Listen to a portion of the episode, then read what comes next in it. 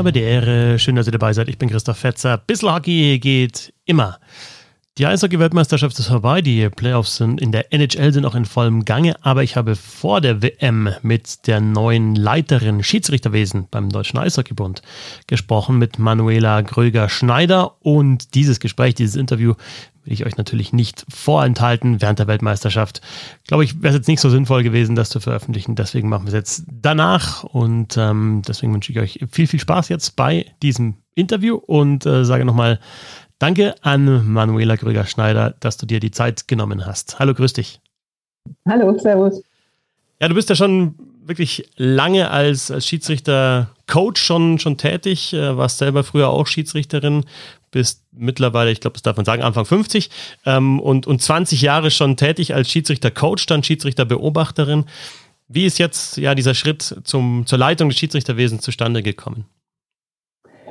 Ähm, also ich bin ja eigentlich noch länger schon dem Eishockey verbunden. Also meine ganze Familie war eigentlich äh, immer schon ein bisschen Eishockey verrückt. Also meine Brüder, meine Cousins ähm, haben alle Eishockey gespielt, auch bis in die höchsten Ligen.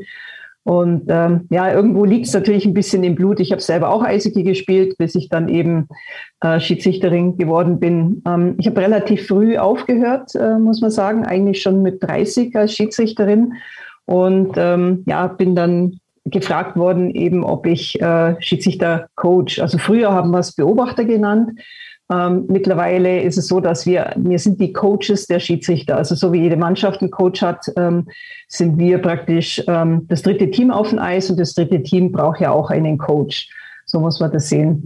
Ähm, ja, die, die Zusammen oder Zusammenführung mit dem DEB ähm, ging ein bisschen auf Unwege, muss ich so sagen. Also ähm, ich war 24 Jahre lang ähm, in einer Firma beschäftigt und ähm, also ein Automobilzulieferer, ähm, habe da mehrere Stationen durchgemacht und ähm, ja, war der Firma eigentlich wirklich sehr verbunden. Aber durch die ganze ähm, Situation einfach die letzten Jahre ist es immer schwieriger geworden und dann habe ich mich dafür entschlossen, die Firma zu verlassen und diese Entscheidung ist eigentlich schon im Dezember letzten Jahres äh, von mir gefallen. Ähm, wir hatten damals äh, im Januar schon eine sogenannte Taskforce ähm, äh, installiert, um, weil wir ja da zu der Zeit ja schon ohne Leitung äh, Schiedsrichterwesen unterwegs waren und das schon seit einer längeren Zeit. Ähm, haben wir versucht, mit dieser Taskforce ähm, ein paar Sachen zu regeln, ähm, für die Schiedsrichter ein bisschen was zu organisieren und da einfach wieder so die Gemeinschaft, äh, die Gemeinschaft zusammenzubringen. Aus dieser Taskforce ähm, ja, war von meiner Seite sehr viel Kontakt zum DEB und ähm, eben auch Kontakt zum Christian Künast. Und ähm, ja, man muss eigentlich sagen, das hat sich aus dieser Konstellation heraus äh, entwickelt. Und ja. Lars Brüggemann ist ja dein Vorgänger, der ähm, leitet jetzt das Trainee-Programm und ist für internationale Aufgaben äh, zuständig. Das heißt, du bist die Nachfolgerin von, von Lars Brüggemann, selber ja auch ein ehemaliger Schiedsrichter.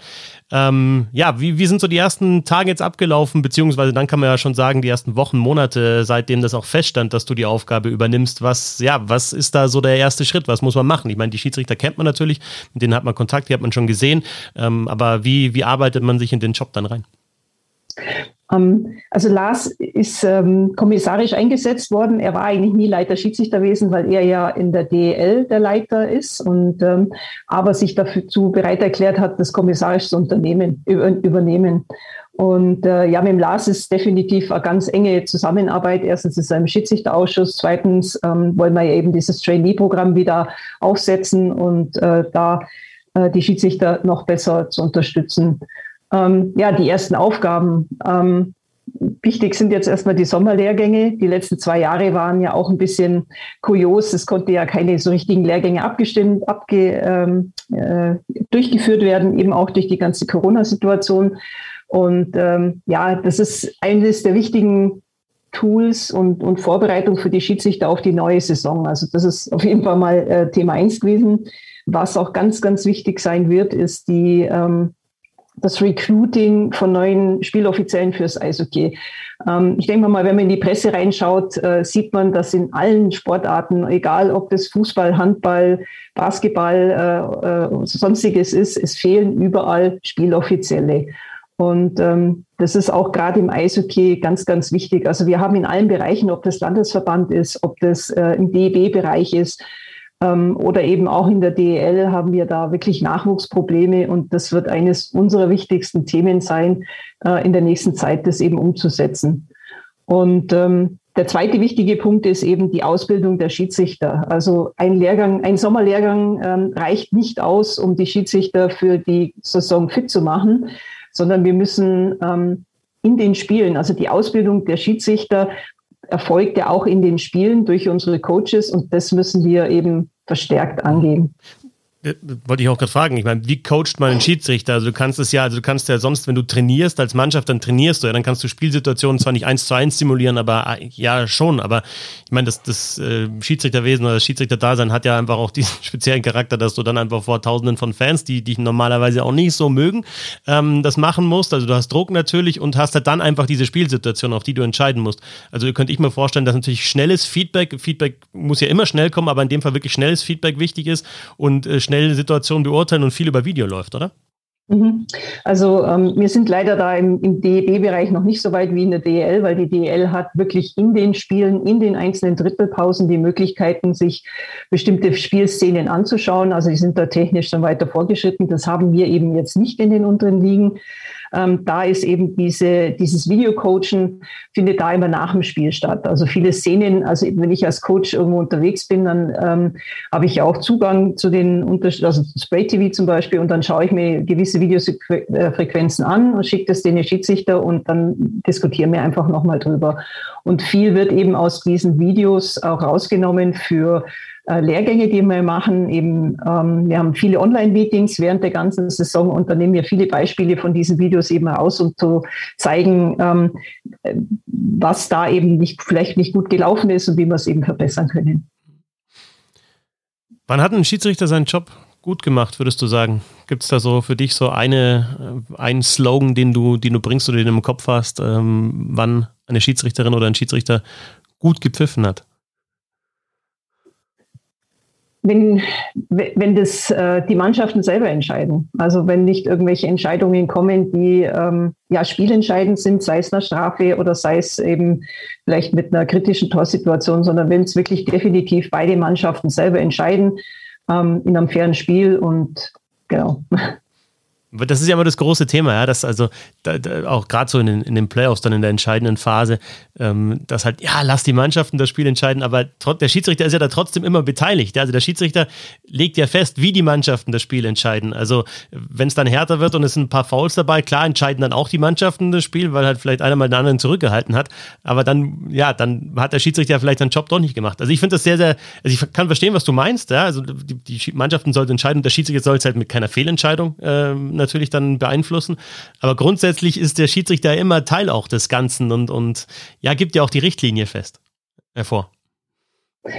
Hm, also die Richt also der, der Schiedsrichter, der gibt sicher eine äh, Linie vor, aber ähm, wie soll ich sagen, jedes Spiel ist unterschiedlich. Also die Mannschaften, das ist immer ganz unterschiedlich. Wie kommen die aus der Kabine, wie gehen die aufeinander los? Jedes Spiel startet unterschiedlich. Und ähm, ich, ich, was ich immer sage, ist das, dass die Schiedsrichter machen nicht die Fouls und die Schiedsrichter schießen auch nicht die Tore. Also die Schiedsrichter müssen immer auf die einzelnen Spielsituationen eben schnell reagieren. Und ähm, da ist es halt natürlich so, diese Tatsachenentscheidungen ähm, sind eben ja in, in ganz kürzester Zeit ähm, zu treffen. Und ähm, das ist einfach die, die Schwierigkeit daran. Ja. Und natürlich Thema Playoff ist immer so eine Sache. Ähm, ist äh, die Schiedsrichter, es ist die Schiedsrichter, die dort eingeteilt werden, die sind eigentlich die nervenstarksten Schiedsrichter, die wir dann da haben, die einfach die ganze Saison immer gute Spiele gehabt hatten und ähm, ja, da am nervenstärksten sind. Und ja, das ist ein riesiger Druck. Also ähm, ich meine, ich habe selber schon auf Weltmeisterschaften und Olympiade gepfiffen, auch Finale. Und diesen Druck, den man da hat, den muss man standhalten. Ja. Und ähm, auch die Spieler haben eben auch diesen, diesen Druck. Und das, ja, das ist sicherlich nicht äh, ganz einfach. Da muss man mental ganz, ganz äh, stark sein.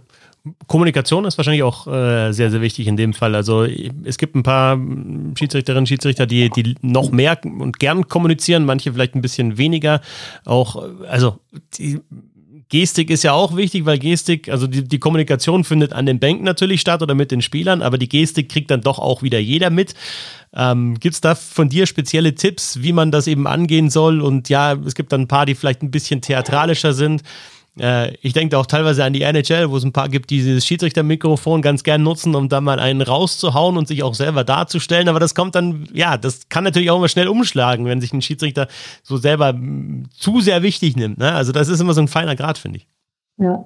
Ja, also die Außenwirkung ist ein ganz wichtiges Thema und das ist zum Beispiel das, was wir eben beim Coaching auch äh, sehr darauf achten. Also ich versuche und eigentlich auch alle Coaches versuchen immer so, ein, so einen Spiegel den Schiedsrichter vorzuhalten. Also eine Situation, wo sie eine Entscheidung treffen müssen, ähm, ist es manchmal so, dass die Entscheidung hundertprozentig richtig war, aber die Außenwirkung einfach nicht gepasst hat. Und da ähm, arbeiten wir sehr, sehr äh, gut, also viel daran und das muss auch noch weiter ausgebaut werden.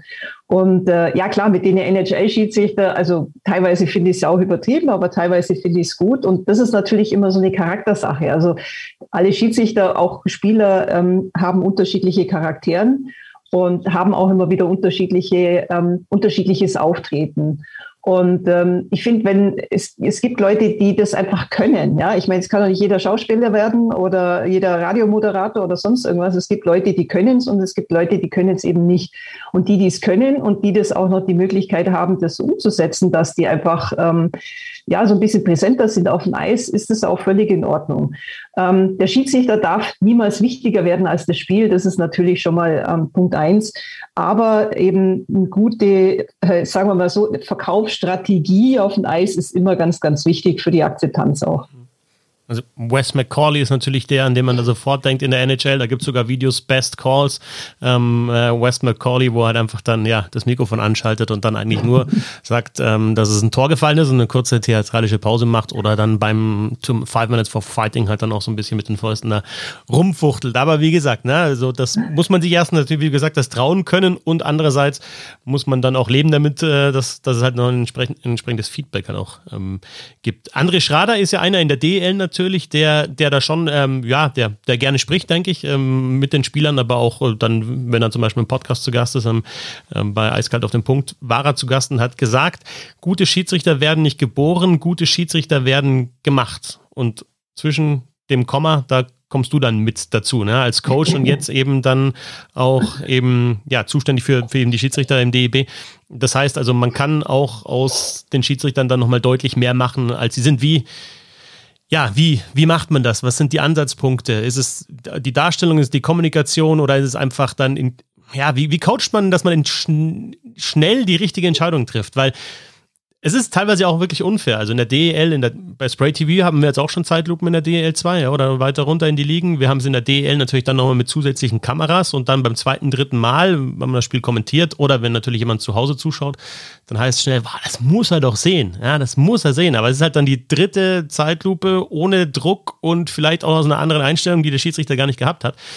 Ähm, ja, aber wie coacht man einen Schiedsrichter, um zurück zur Frage zu kommen, dazu, diese Entscheidung in dem Moment richtig zu treffen? Ist es Wiederholung immer wieder? Wie, wie, kann man das, wie kann man das am besten erreichen? Ja, also es ist schon sehr viel ähm, Wiederholung und auch sehr viel Erfahrung, die die Schiedsrichter ja selber in den einzelnen Spielen machen. Ähm, es ist halt ähm, eben gerade, um das Thema mit den Videos zu kommen, die Videos sind, sind oft verfälscht. Also auf dem Eis, die Wahrnehmung ist immer ganz anders, weil, also wir haben nur zum Beispiel, wir haben in der Zeit, äh, in der Saison 2020, äh, wo das mit dem ganzen Corona war, ja eigentlich nicht, nicht in den Stadien gecoacht, sondern wir haben alles per Video gemacht. Und ähm, war, war sehr gut, um die Schiedsrichter ähm, zu unterstützen, aber ist eine komplett andere Sache. Und äh, ich sage mal, das, was, was man eben im Stadion ähm, mitbekommt oder auf dem Eis mitbekommt, ähm, ist ganz, ganz wichtig. Und das kann man eben in keinen Fernsehbildern kann man das nach äh, äh, zeigen. Und zwar ähm, die, die, die Power, die, die, ähm, die, Situa oder die Situation, die entsteht, ja, kann man in keinem Video nachweisen. Also das, was man auf dem Eis eben ähm, ähm, erfahrt bzw. wahrnimmt, ist immer eine ganz andere, als wenn man sich danach das Bild an, anschaut. Bilder sind immer dazu da, um einfach zu sagen, ähm, die Szene nochmal aus einem anderen Blickwinkel zu zeigen. Ja, okay, war die Position jetzt in dem Fall die richtige Position für den Schiedsrichter?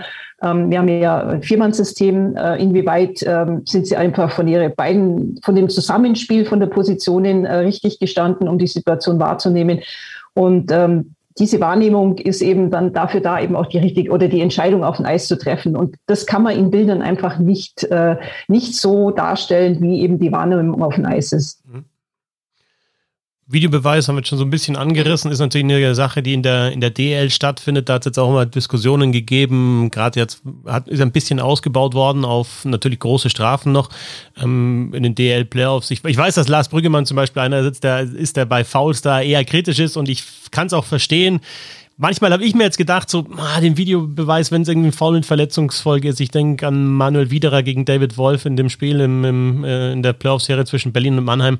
Da nochmal die Möglichkeit zu haben, draufzuschauen, vielleicht eine gute Sache. Aber dann ist halt auch die Frage, wo fängt man an, wo hört man auf? Weil die große Kritik am Fußball ist ja dann, oder ein Videobeweis im Fußball ist ja oft auch, ja, du kannst es einfach dann nicht schwarz-weiß beurteilen, so ein Foul. Es ist immer ein bisschen grau mit dabei. Also ich bin da selber auch noch ein bisschen hin und her gerissen. Ist aber natürlich ein Thema für die DL. Mich würde eine andere Situation noch interessieren, wo ich auch beim Beurteilen extreme Probleme habe. Und ich glaube auch teilweise Spieler, Experten auch Probleme haben. Bandencheck.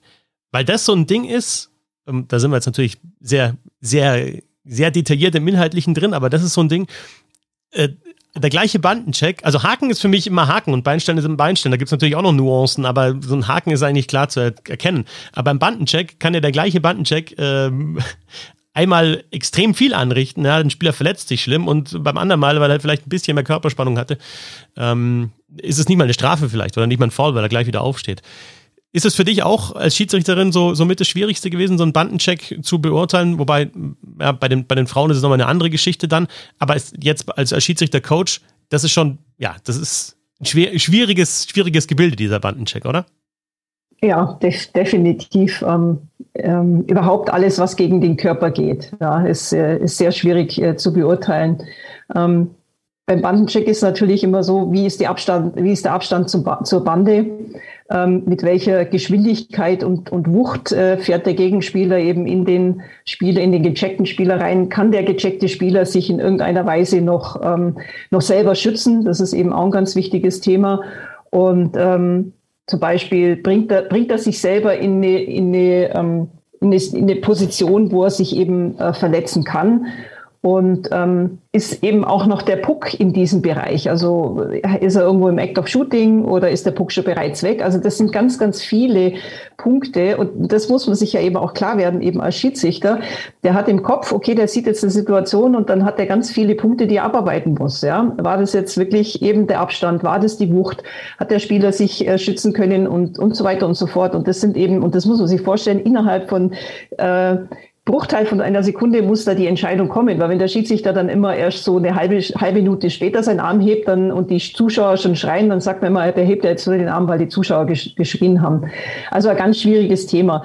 Und ähm, was eben auch noch so ähm, schwierig ist eben, ähm, wenn jetzt der, der Spieler eben mit dem, mit dem Stock also einen Crosscheck macht und dabei eben auch ähm, der Spieler in die Bande fällt, dann ist es aber definitiv der Crosscheck, weil die erste Berührung eben mit dem Schläger war. Ja? Also viele sagen, na ja, warum ist das jetzt ein Crosscheck? Das war doch ein Bandencheck. Also diese Differenzierung ähm, von den Schiedsrichtern oder auch ganz gutes Beispiel, Check, äh, also den Check zu, den, zu dem Kopf. Ja, ähm, war das jetzt ein gezielter Check gegen den Kopf ähm, oder hat er den mit dem Körper äh, oder mit dem Ellenbogen gegen den Kopf gecheckt zum Beispiel? Also das, das sind eben so Sachen, so Differenzierungen und deswegen ist ja diese, das, ähm, das Regelbuch des Eishockeys ganz ähm, äh, ja, schwierig für einen Amateur oder für Außenstehende zu verstehen. Und ähm, ja, also ist mit Sicherheit eines der schwierigsten ähm, Sachen, wirklich da die richtige Entscheidung zu treffen generell beim Thema Checken. Ich meine, du hast selber gespielt, du warst Schiedsrichterin, du bist äh, Schiedsrichter-Coach gewesen. Äh, ist ja auch äh, so eine Geschichte, ja, mir fällt keine Sportart ein, wo man halt irgendwie diesen körperlichen Akt eben noch zu Ende führen kann, wenn eigentlich die Scheibe schon weg ist. Da sind wir jetzt auch so ein bisschen beim Late-Hit. Ich hatte so vor ein paar Jahren, da war wurde so ein Late-Hit einfach öfter auch gepfiffen, hatte ich den Eindruck. Und man ist wieder so ein bisschen davon abgekommen, weil man ja auch sagt, ja, es gehört dazu. Also jemand hat die Scheibe, also die klassische Situation, jemand hat die Scheibe vielleicht auch in der Rundung, spielt, ein Verteidiger spielt den Puck raus und der, der Stürmer fährt seinen Vorcheck halt noch zu Ende und fährt dann den Check zu Ende, was ja auch äh, verlangt wird. Einfach, aber dann hast du eigentlich die Situation ist vorbei, der Puck ist raus, es geht vielleicht schon Richtung blaue Linie, ist vielleicht sogar schon, wenn er scharf gespielt ist, raus aus dem eigenen Drittel und dann ist die Situation aber immer noch nicht zwischen, der Zweikampf ist noch nicht beendet. Ähm, und bei diesen Late Hits passiert da auch teilweise was. Kann man sowas überhaupt rausbringen aus dem Sport? Ähm, Gehört es einfach dazu? Weil auch da ist es ja schwierig. Wann ist der Check spät? Ja, ist der wenn er jetzt da noch die Scheibe noch hat, der Verteidiger ist sicherlich noch okay, ja, weil er hat den Puck besetzt. Wenn er ihn schon gespielt hat und gerade in der Bewegung ist, ist er da vielleicht schon spät, aber es gibt ja auch kein, du hast ja keine Stoppuhr dann dabei auf dem Eis. Ja, also Late Hit ist schon auch ein Thema, wobei diese Regel Late Hit gibt es nicht mehr. Ja, deswegen ja. ist es wahrscheinlich auch so, dass viele Leute sagen, warum gibt es kein Late Hit mehr? Aber diese Regel gibt es eben nicht mehr, weil das ja unter, unter unkorrekten Körperangriff äh, mit ähm, äh, mit ist. Und es ist halt, wenn man zum Beispiel ein U20-Spiel anschaut, ähm, da gibt es ganz viele sogenannte Late Hits. Das heißt, die Spieler fahren einfach diesen Check zu Ende, ob der Puck jetzt noch da ist oder nicht. Und diese Checks, die da zu Ende gefahren werden, die, die sind ja meistens irgendwo an der Bande. Der Spieler ist drauf gefasst und dann wird er eben gecheckt. Ähm, die, die gefährlichen Sachen sind eben Open Eye, Eis. Also wenn wirklich ähm, diese Checks ähm, zu Ende gefahren werden und der Spieler ähm, eben mitten im, auf der Eisfläche steht und dann einfach auch nicht auf diesen Check gefasst ist. Ja? Und ähm, diese, ähm, diese Situationen sind eben sehr gefährlich. Also da geht es eben um die, um die, um die Safety, um, also um die, ähm, äh, ja, um die, um die Sicherheit im Sport, um die Fairness im Sport. Und wenn da eben unfaire gefährliche Situationen entstehen, dass eben Spieler so ähm, Late Hits äh, bekommen, die müssen natürlich sofort rausgenommen werden.